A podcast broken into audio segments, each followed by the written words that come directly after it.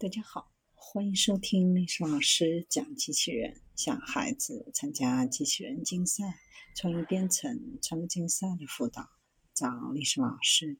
欢迎添加微信号幺五三五三五九二零六八，搜索钉钉群三五三二八四三。今天历史老师给大家分享的是家用漫游机器人。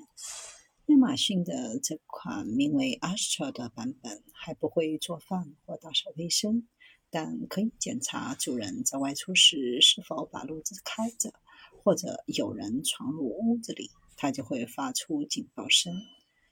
Astra 是用摄像头、传感器和人工智能技术来避开墙壁和狗。随着时间的推移，它会变得更聪明。会把零食或一罐苏打水放在自己的背上，然后送到房子里的某个人手里。在虚拟活动期间，要求这个四十三厘米高的机器人进行 Bad Box。